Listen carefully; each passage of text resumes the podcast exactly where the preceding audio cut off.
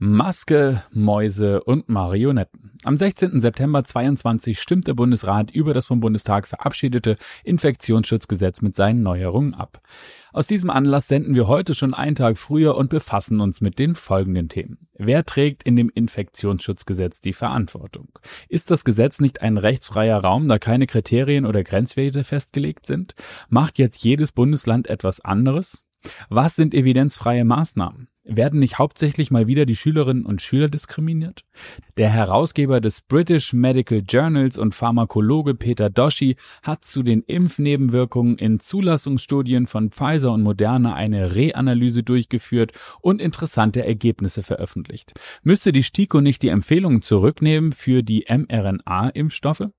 Und was hat es mit der Verschärfung der Impfpflicht ab dem 1. Oktober auf sich? Weiterführende Informationen zu diesem und anderen Themen rund um die individuelle Impfentscheidung findest du bei uns auf der Website, die natürlich in den Shownotes verlinkt ist und natürlich eine E-Mail-Adresse für Fragen, auf die wir noch keine Antworten gegeben haben. Und nun wünschen wir dir gute Unterhaltung und viel Spaß.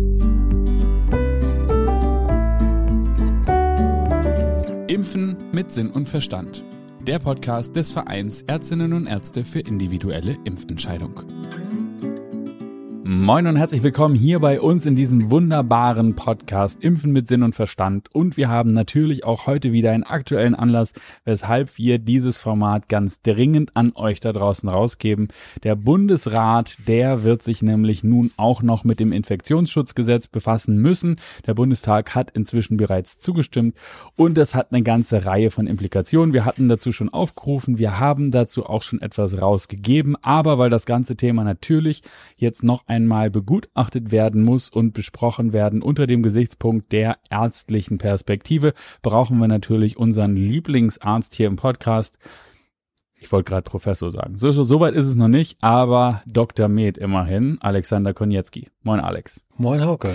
Am 16.09., das ist also jetzt kommenden Freitag, das ist diese Art von Podcast, die man nur macht, wenn es wirklich drauf ankommt. Ne? Kein Evergreen Content, aber ganz wichtig. Der Bundesrat muss noch das bestätigen, was der Bundestag bereits verabschiedet hat.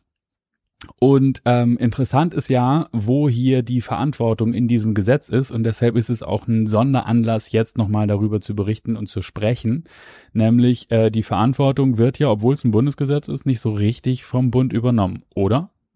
Nee, genau. Also eigentlich ist es ganz geschickt von Herrn Lauterbach und von Herrn Buschmann geregelt. Sämtliche Maßnahmen, die sich um die Corona-Geschichte ranken, werden einfach auf die Länder übertragen, sodass äh, der Bund fein raus ist, könnte man jetzt sagen, und die Länder eigentlich in eine Verantwortung kommen, die ihnen nur bedingt auch zusteht. Es wird ein Flickenteppich werden. Es wird ähm, schwierig auch sein, in so einer Art rechtsfreiem Raum ähm, sich aufhaltend irgendwelche Maßnahmen zu bestimmen, denn es sind gar keine Kriterien äh, festgelegt oder gar Grenzwerte oder so, die es möglich machen würden, gemeinschaftlich über etwas zu beschließen oder aber auch ähm, ja sinnhaft das durchzusetzen, so dass auch die Bürger ähm, ihren Freiheitsdrang verspüren werden und sagen, okay, das kann hier nicht mit rechten Dingen zugehen. Es wird also eine Klagewelle auf die jeweiligen Länder zukommen.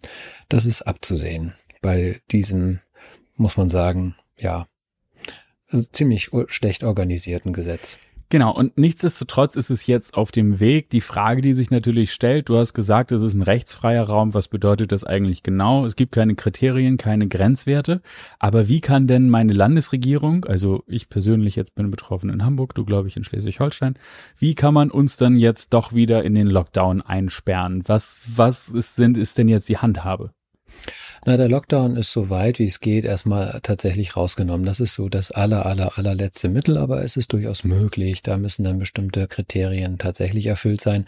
Aber für andere grundrechtseinschränkende Maßnahmen, wie zum Beispiel das Maske tragen oder das anlasslose Testen ähm, von Schülern oder die Verschärfung der Impfpflicht, die jetzt damit äh, durch die Hintertür einfach ähm, bestätigt wurde, die jetzt äh, die einrichtungsbezogene Impfpflicht.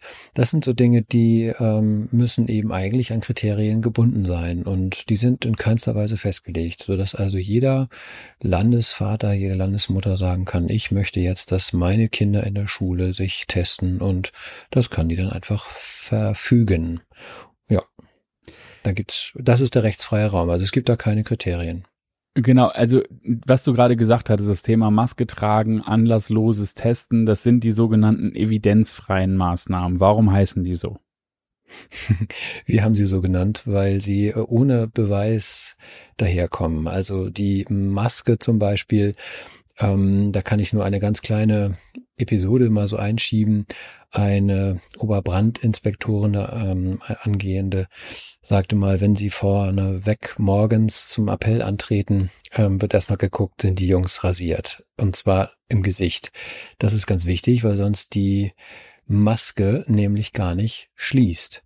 Und ähm, wenn sie, also die, die ähm, ABC-Maske, das würde also diesen Menschen gefährden, wenn er unrasiert sich diese Maske aufsetzt und dann in ein brennendes Haus geht.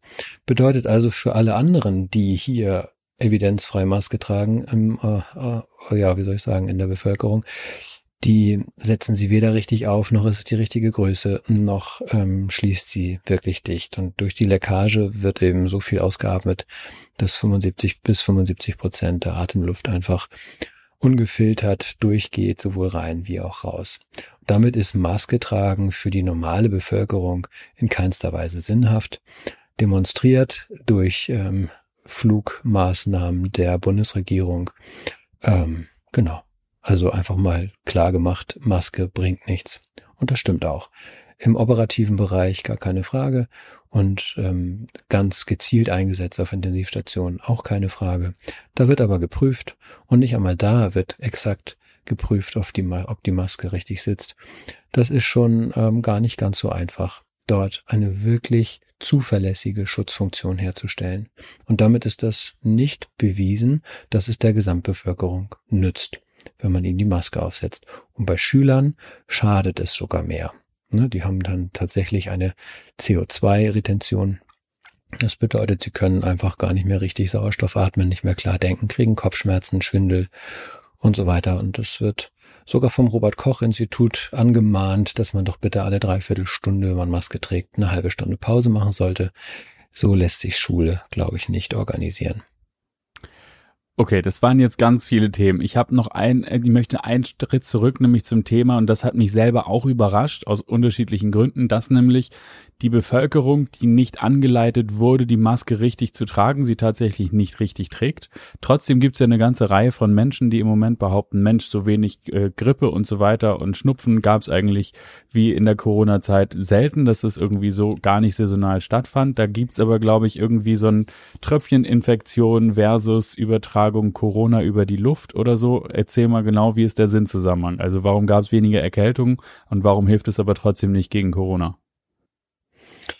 Naja, es ist so, dass wir uns nicht ähm, bewiesenermaßen darauf verlassen können, wenn wir uns einfach eine Maske quer ins Gesicht ziehen, dass wir dann geschützt sind. Und davon ähm, sollen wir ja alle ausgehen und das sogar verpflichtend.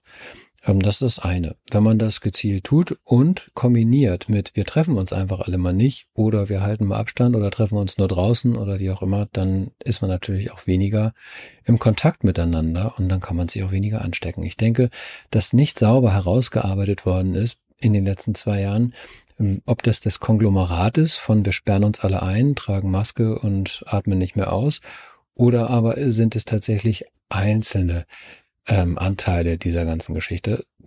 Das ist nie bewiesen worden und hat man auch nicht untersucht. Insofern denke ich eher, wir haben uns seltener getroffen. Und das sieht man auch bei den Kindern. Also wenn du die aus dem Kindergarten rausnimmst, sind die seltener krank. Tust du sie in den Kindergarten, treffen die sich mit den Virenpools der anderen Familien, tauschen das aus und sind dann alle zwei Wochen krank, wie sich das auch gehört. Und ähm, die Immunsysteme müssen das ja auch trainieren. Und da haben wir eben auch etwas getan, was wir noch gar nicht richtig absehen können. Wenn wir die alle nicht mehr trainieren lassen, was kommt denn eigentlich dabei raus mit unserem Immunsystem, wenn die alle nicht mehr trainiert sind? Sind die anfälliger für andere Infekte, für schwerwiegendere Infekte? Holen jetzt deswegen die meisten Menschen ihre Erkrankung alle nach, sogar im Sommer? Also das sind Dinge, die eben auch nicht gut untersucht sind. Und nun ist natürlich, äh, also nachdem wir nun wissen, das ist alles irgendwie nicht so richtig herausgearbeitet, äh, was eigentlich hilft. Jetzt haben wir dieses ähm, Gesetz, das verabschiedet wurde vom Bundestag, das vor allen Dingen den Eingriff, den überbordenden Eingriff, der durch die Pandemie gerechtfertigt wurde, durch den Staat jetzt weiterhin sichert. Das ist, das scheint ja der offensichtliche Grund zu sein, weshalb dieses Gesetz nun äh, stattfindet. Nun ist es ja aber so, der Bund übernimmt gar keine Verantwortung, sondern sagt den Ländern, also wenn ihr wollt und die Verantwortung übernehmt, dann könntet ihr Maßnahmen äh, durchführen. Nun wissen wir nicht genau, ja. wie sich die Maßnahmen herleiten lassen.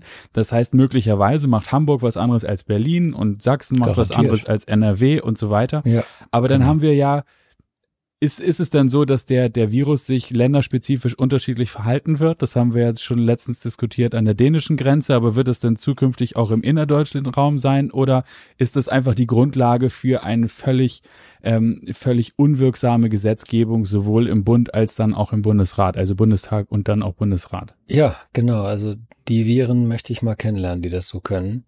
Es ist tatsächlich so, dass wir ähm, da gar keinen Sinnzusammenhang mehr erkennen können. Das ist äh, reine, ähm, ja, Maßnahmenwüteritis.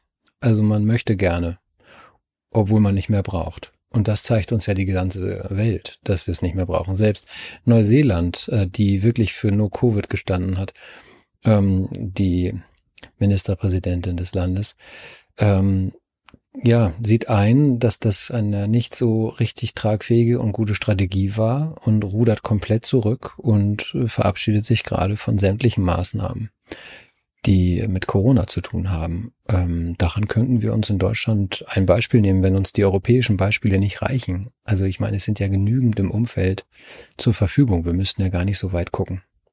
Das bedeutet dann ja aber wahrscheinlich im Umkehrschluss, dass wir einen Flickenteppich haben, der zu Klagen führen wird, der wahrscheinlich auch ist für die Länder, selbst wenn sie das Gesetz nutzen wollen, gar nicht so ohne weiteres durchsetzbar sein wird, richtig? Ist natürlich immer. So fühlt sich das an, ja. Ist immer die Frage, ob die Eilverfahren dann zugelassen werden oder ob man das dann irgendwie doch nicht zulässt, aber im Prinzip müsste das dann ja eine Klagewelle, also eigentlich, wo ist der Sinn? Ja, genau. Und da muss man sich wirklich fragen, wollen das alle Ministerpräsidenten dieses Landes sich so vorführen lassen oder ähm, wollen sie jetzt auch einfach wieder das Ruder und Zepter in die Hand nehmen? Also auf der einen Seite wünschen die sich, dass sie alle Maßnahmen dieser Welt irgendwie selber umsetzen dürfen, aber auf der anderen Seite so äh, evidenzfrei, Kriterien und Grenzwert befreit, macht denen das, glaube ich, auch keinen Spaß. Hier ist also sozusagen die Herleitung unseres Titels der Marionette, weil wenn jetzt hier die Länderchefs dem Ministerpräsidenten nicht aufpassen, dann werden sie hier eben, eben zum Schuldwerkzeug von äh, Lauterbachs Fantasie. So kann man das wahrscheinlich formulieren. Ja. Wenn die das umsetzen, dann nehmen sie die Verantwortung, weil trägt der Bund nicht. Die haben nichts ja. definiert, was da passieren soll. Also was die Grundlage sein soll, dann sind sie die Marionette von dem, was Lauterbach gerne hätte. Ja. Warum auch immer. Nun lass uns aber, du hattest das vorhin schon mal erwähnt, ähm, nochmal zum Thema zu der Diskriminierung der Schülerinnen und Schüler kommen. Mhm.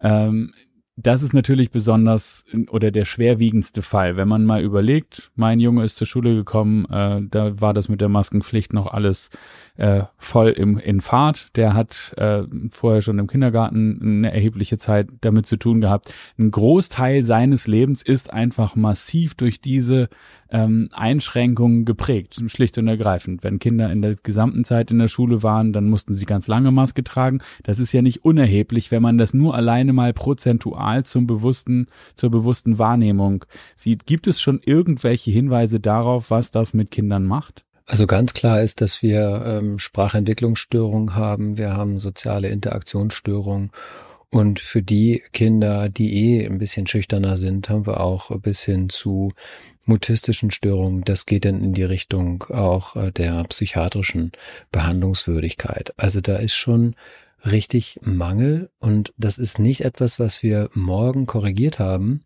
und dann ist alles wieder schön, so wie man vielleicht ähm, beim Sonnenbrand sich eine kühlende Creme drauf tut und dann ist es übermorgen weg, sondern das sind Dinge, die werden sich über die nächsten Jahre und Jahrzehnte hinwegziehen. Und es gab mal eine volkswirtschaftliche Studie, die gezeigt hat, dass ein Jahr keine Schule einfach zehn Prozent weniger Einkommen bedeutet. Ähm, das ist eigentlich für eine, für mehrere Generationen gerade wahr geworden. Wenn man das mal einfach in die Summe nimmt. Ähm, und das ist ein eklatanter Schaden, der auch ökonomisch auf diese Menschen noch zukommt. Und ähm, ja, ganz abgesehen von den sozialen Schäden und von den ganzen Interaktionsstörungen, die Menschen haben, weil sie Gesichter nicht mehr lesen können, weil sie einfach nicht sehen können, ist der Lehrer jetzt wütend mit mir oder hat er einfach nur laut gesprochen? Das lässt sich an den Augen manchmal gar nicht so sauber ablesen. Und das ist ganz, ganz traurig. Das sind Dinge, da, ja, verarmen unsere Kinder auch in der Interpretationsfähigkeit von Mimik und von Emotionen. Und das ist, glaube ich, ein Schaden, der ist größer, als wir das hier ermessen können heute. Genau. Verträge werden zwischen Menschen gemacht und Vertrag kommt vom Vertragen. Insofern ist sozusagen die Herleitung der ökonomische Schaden sofort sichtbar. Wenn ich nicht erkennen kann, was mein Gegenüber mit mir sozusagen verhandelt, dann bin ich schlicht und, schlicht und ergreifend weniger geschäftsfähig. Also das ist sozusagen mhm. nur die mhm. ökonomische Komponente, aber was es natürlich auch macht mit Freundschaften oder auch Beziehungen später mal. Ich meine, wir reden zwar jetzt vermehrt über kleine Kinder. Es ist, wir werden das im Blick behalten. Dann haben wir aber noch. Naja, auch die Jugend ist ja auch betroffen. Und äh, Entschuldigung, dass ich da nochmal ganz kurz zwischengerätsche, das darf man wirklich auch nicht, ähm, nicht kleinreden. Das, was da jetzt passiert ist, hat bei vielen äh, Menschen im ähm, ja, jugendlichen Bereich auch einfach dazu geführt, dass die in die Isolation gegangen sind, in die Mediensucht gegangen sind, dass die ähm, sich ja überhaupt gar nicht mehr nach außen trauen. Und das sind eklatante Schäden, die auch langfristig ökonomisch, aber natürlich auch für jede persönliche Lebenssituation einfach gravierend sein werden. Ne? Das ist etwas, was wir nicht wieder ausgleichen können mit mal eben kurz, sondern das gilt es jetzt zu verhindern, indem wir dieses Infektionsschutzgesetz abwählen, indem wir jetzt klar machen, das darf so nicht weitergehen. Diese Diskriminierung an der Stelle darf so nicht weitergehen. Wir vergeigen unsere Zukunft. Das muss so klar sein wie das Arm in der Kirche. Das muss jeder hier verstanden haben.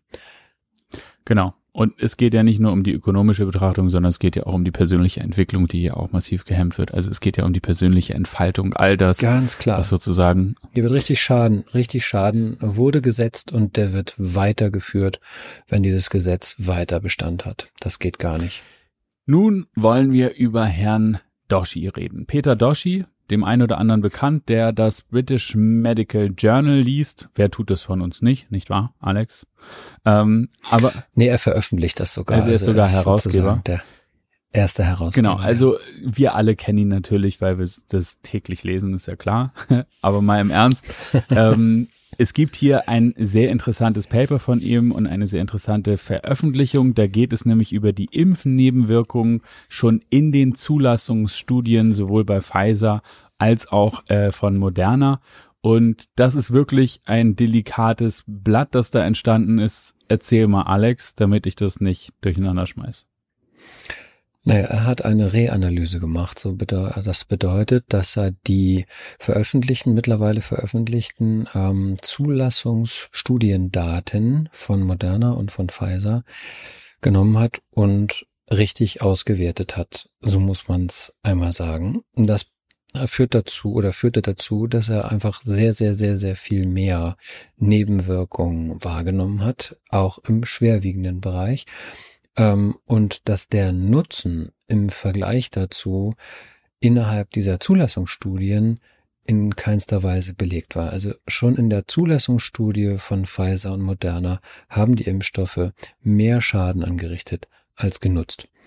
Und das ist eine so brisante Nachricht, dass sie natürlich gar nicht so richtig die hohen Wellen im Moment schlägt, weil sie versucht wird, irgendwie unterm Deckel oder wo auch immer gehalten zu werden. Denn das schlägt dem Fass eigentlich den Boden aus. Das bedeutet, dass sofort eine Empfehlung mit diesen mRNA-Impfstoffen gestoppt werden müsste, sofort die EMA ihre Zulassungen für diese Impfstoffe zurücknehmen müsste und so weiter und so weiter. Denn hier ist etwas am Menschen weiter erprobt worden, wo die endgültigen Ergebnisse erst 2023 zu erwarten sind, wo die Zulassungsstudie schon zeigt, das geht schief. Und wenn wir uns das für die jugendlichen, jung erwachsenen Männer einfach mal angucken, Pfizer, BioNTech, ähm, Myokarditis-Risiko steigt mit den Impfungen auf ein, ähm, ähm, also eins zu 2800. Das heißt, einer von 2800 kriegt eine Myokarditis. Was genau das ist das nochmal, Alex? Eine Herzmuskelentzündung, die in allermeisten Fällen erst einmal unkompliziert ausheilt. Und wenn wir den Kardiologen zuhören, wissen wir aber, dass 10 bis 15 Prozent davon entweder mit einem Herzrhythmusstörungssyndrom äh, einhergehen oder aber mit dem plötzlichen Herztod in ferner oder auch relativ naher Zukunft, dann ist das eine hohe Quote. Das wären so pro Jahrgang bei den Jungs 200 bis 300 Leute nur in Deutschland. Und ähm, das ist jetzt nur ein Exempel. Das ist nur ein Beispiel, von wem wir jetzt schon wissen, dass es nicht nur in der Zulassungsstudie sich so anscheinend schon gezeigt hat, sondern dass äh, der Schaden den Nutzen überwiegt, sondern dass es eben auch in der Real-Life-Situation sich mittlerweile weltweit immer wieder bestätigt, dass ähm, diese Impfstoffe auch schaden. Und zwar eklatant schaden. Ja, und wenn man sich dann vorstellt, dass in der gleichen Spur Herr Karl Lauterbach ähm, die jetzt von der EMA zugelassenen BA4 und 5 Impfstoffe des gleichen Konzerns ähm, mal eben kurz durchwinkt und zur STIKO den Ball spielt mit dem Spruch, da kriegen wir ganz sicher die Zulassung, ähm, die haben wir schon, Entschuldigung, ganz sicher die Empfehlung für die Anwendung dieser Impfstoffe. Und man sich auf der Zunge zergehen lässt, dass die FDA die Federal Drug Administration in den USA diese Impfstoffe zugelassen hat und von Pfizer nur eine Studie über eine Testung an acht Mäusen vorgelegt bekommen hat, dann ist hier keine Evidenz mehr vorhanden. Es ist reine Eminenz. Einer sagt, ich weiß, was für dich gut ist. Das ist für dich gut. Also nimm es.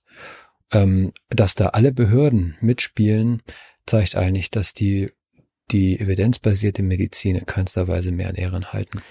Und an dieser Stelle sollten wir uns vielleicht einmal ganz kurz noch zweieinhalb Sätze gönnen zum Thema. All das wurde Schwurblern vorgeworfen, Verschwörungstheoretikern, Aluhutträgern und was auch immer, dass genau das der Fall ist, dass man hier in Wahrheit keine Evidenz hat, dass man nicht weiß, was die Impfstoffe machen, dass man schon jetzt erahnen kann, dass die Nebenwirkungen nicht null sind. Und jetzt haben wir aber im äh, British Medical Journal haben wir sozusagen den Beleg in Anführungsstrichen und müssen wir aufpassen, dass wir nicht den gleichen Fehler machen.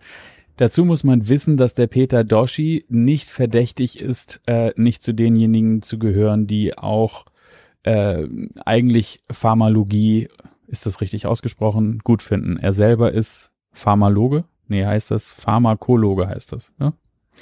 Er ist Pharmakologe, Pharmakologe. Das genau. heißt, er ist ja. schon durch Nee, genau. Kommt. Erstens kluger Kopf, zweitens ist er immer schon auch kritisch dem Ganzen gegenüber gewesen, das ist wohl wahr, aber er macht das mit einer sehr ähm, wissenschaftlichen, zurückhaltenden und ähm, eben evidenzbasierten Art, so dass man ihm schon zuhören kann und sollte, wenn man sich wirklich umfassend informiert. Wenn wir uns dann noch vorstellen, ja, dass der dass die Bundesregierung selbst eine ähm, Studie in, an, also in Auftrag gegeben hat, die dazu führt, dass wir wissen, dass in Deutschland schon über 95 Prozent einmal bis mehrfach Kontakt hatte, sowohl durch Impfung als auch durch Originalerkrankungen, ähm, dann fragt man sich doch glatt, wofür soll denn das Ganze jetzt überhaupt noch also aufrechterhalten werden, wenn doch alle schon irgendwie dieses Virus kennen.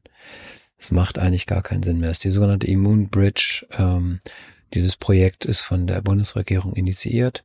Mehrere Studien, die seit hm, Mai diesen Jahres laufen, sind da inhaltlich zusammengefasst und ja, es wird einfach deutlich, die haben gar keine Immunitätslücke mehr, die Deutschen, sondern sie sind gefeit, wenn man das mal so militaristisch weiter ausdrücken will.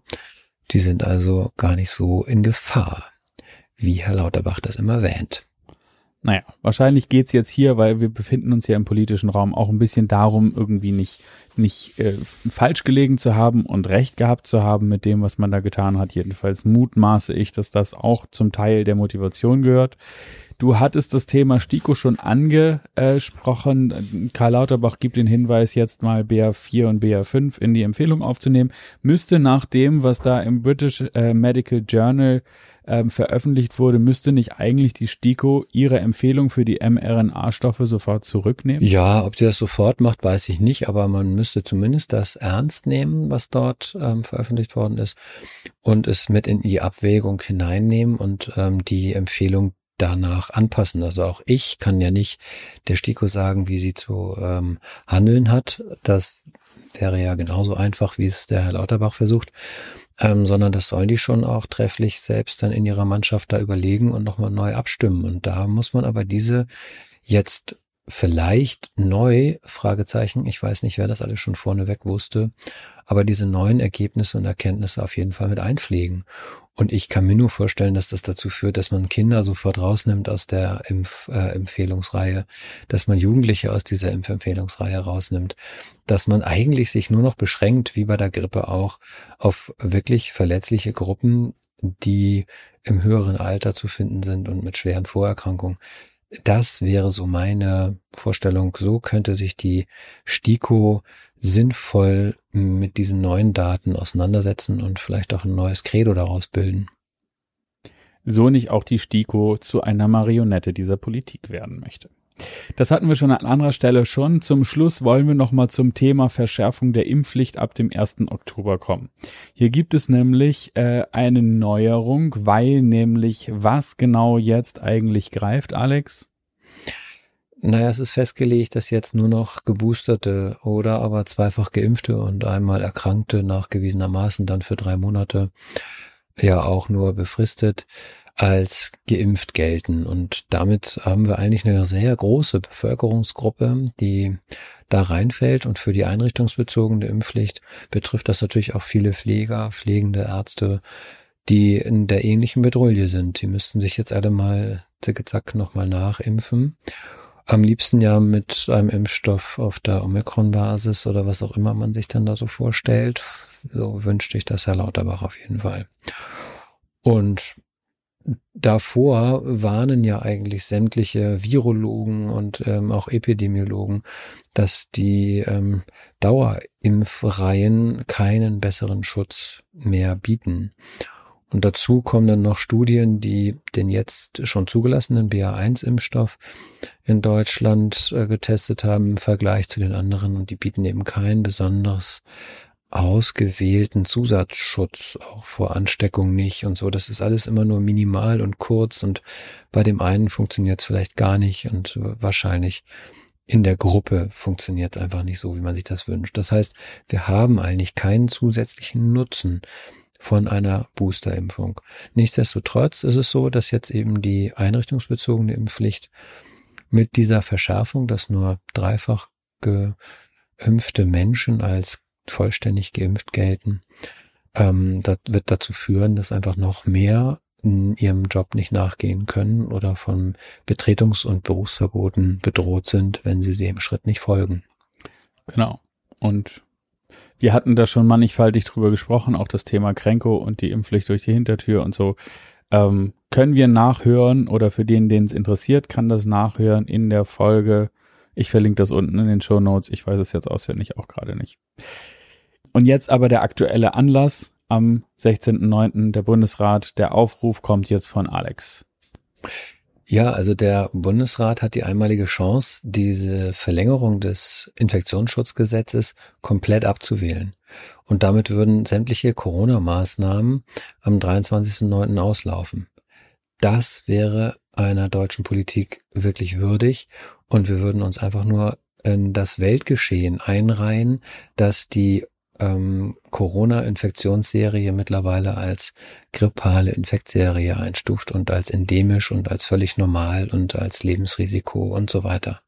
Also nutzen Sie die Chance, wählen Sie dieses Infektionsschutzgesetz in der Verlängerung ab, lassen Sie die Maßnahmen auslaufen. Der 23.09. wird unser Freedom Day.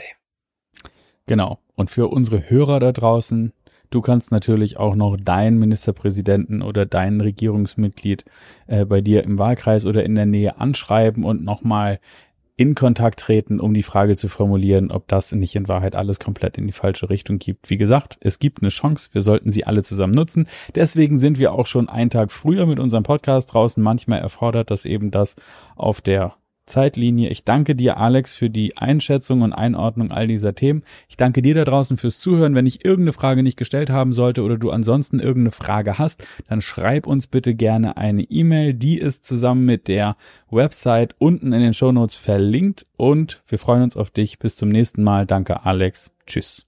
Tschüss, Hauke. Willst du den anderen auch noch Tschüss sagen? An alle anderen auch Tschüss. Mach das Beste draus. Wenn dich dieses Thema noch weiter interessiert, dann findest du unten in den Shownotes einen Link zu unserer Website. Auf der Website findest du jede Menge Fach- und Sachbeiträge zu genau diesem Thema, genau wie eine E-Mail-Adresse. Du kannst uns deine Frage auch direkt stellen. Wir freuen uns auf dich das nächste Mal und wenn du garantiert keine weitere Episode dieses Podcasts verpassen willst, dann abonnier doch diesen Kanal und auch eine Bewertung würde uns sehr helfen. Wir danken dir für dein Interesse und bis zum nächsten Mal. Tschüss.